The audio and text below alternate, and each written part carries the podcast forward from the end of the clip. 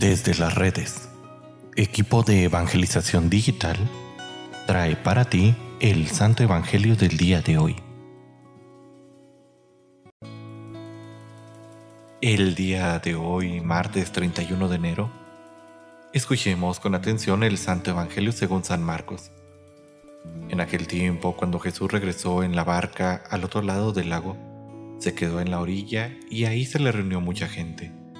Entonces se acercó uno de los jefes de la sinagoga llamado Jairo. Al ver a Jesús, se echó a sus pies y le suplicaba con insistencia, Mi hija está agonizando. Ven a imponerle las manos para que se cure y viva. Jesús se fue con él y mucha gente lo seguía y lo apretujaba. Entre la gente había una mujer que padecía flujo de sangre desde hacía 12 años. Había sufrido mucho a manos de los médicos y había gastado en eso toda su fortuna, pero en vez de mejorar, había empeorado. Oyó hablar de Jesús, vino y se le acercó por detrás entre la gente y le tocó el manto, pensando que con solo tocarle el vestido se curaría.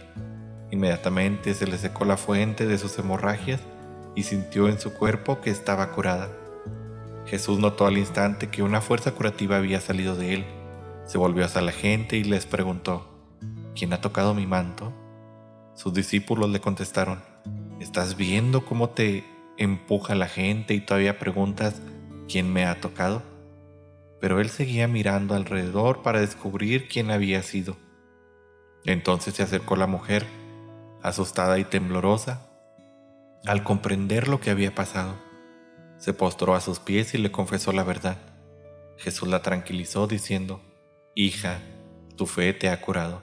Vete en paz y queda sana de tu enfermedad.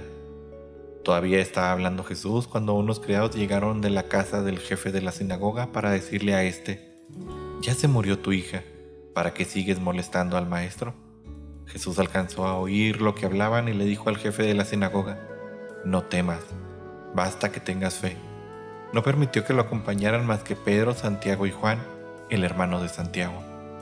Al llegar a la casa del jefe de la sinagoga, vio Jesús el alboroto de la gente y oyó los llantos y los alaridos que daban.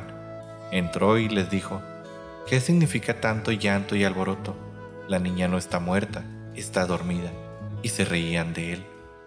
Entonces Jesús echó fuera a la gente y con los padres de la niña y sus acompañantes, entró a donde estaba la niña, la tomó de la mano y le dijo, Talita cum, que significa, óyeme niña, levántate. La niña que tenía 12 años se levantó inmediatamente y se puso a caminar. Todos se quedaron asombrados. Jesús les ordenó severamente que no dijeran a nadie y les mandó que dieran de comer a la niña. Palabra del Señor. Queridísima familia, nos topamos con dos excelentísimos pasajes unidos en un solo relato, en donde podemos ver la gran importancia de la fe, el elemento que hace posible la acción de Dios, incluso de una manera extraordinaria. Esto no es ningún otro más que la fe, pero tiene que ser una fe como la que nos muestra el Evangelio del día de hoy una fe que desafíe todo y se lance a tocar a Jesús. O en el caso de los padres de la niña, quienes, no obstante la evidencia de ver muerta a su hija, dejan que Jesús haga las cosas a su manera. Hermanos, creer significa confiar ante la evidencia contraria. Creer significa tomar los riesgos de ser criticados. Creer es actuar diría el apóstol Santiago. ¿Cuántas veces nuestra fe solo queda al nivel de la razón, pero no al nivel de la actuación?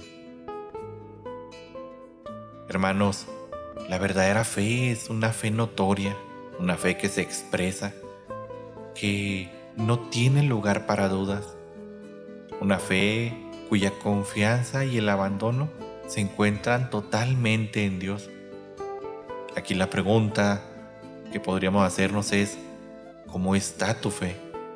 ¿Es una fe intelectual o es una fe que ante la evidencia contraria continúa diciendo, no entiendo al Señor, pero creo que tú me amas y que harás lo mejor para mí y para los míos. Querida familia, la invitación del Evangelio del día de hoy es que nuestra fe sea grande, que nuestra fe sea tan fuerte, tan sólida, que podamos decirle a la montaña, muévete y hacer que ésta se mueva. Trabajemos pues en nuestra fe, reforzando nuestra oración y las obras de piedad.